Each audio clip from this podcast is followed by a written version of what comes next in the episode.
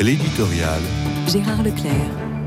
Il fallait évidemment s'attendre à une contre-offensive musclée de la part de Tsahal en réponse à l'agression du Hamas.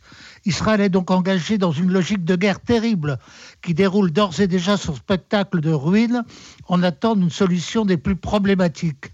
Car comment se dégager d'un tel étau de haine? Toute solution de sortie de guerre paraît exclue aujourd'hui, parce que même si Israël parvient à juguler son assaillant, on voit mal comment le sort de la bande de Gaza sera réglé. Même du côté israélien, il y a une opposition très motivée à l'occupation durable de ce territoire que sa configuration rend difficilement maîtrisable le Hamas veut répandre une haine inexpiable à l'égard de l'État hébreu et son offensive, selon les meilleurs experts, vise à saboter la vaste entreprise de négociation qui changerait complètement la donne au Moyen-Orient.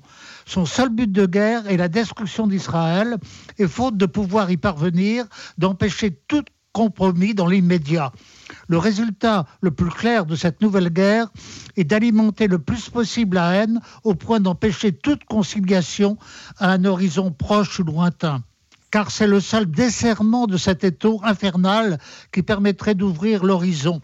En 1993, il y eut la spectaculaire poignée de main à Washington entre Yasser Arafat et Isaac Rabin, en conclusion des accords négociés entre les partis à Oslo. Un formidable espoir s'ouvrait alors. Renaud Girard racontait dans le Figaro d'hier qu'il fut témoin le jour même à Gaza d'une extraordinaire manifestation. Toute la population se précipitait dans les rues en signe de joie.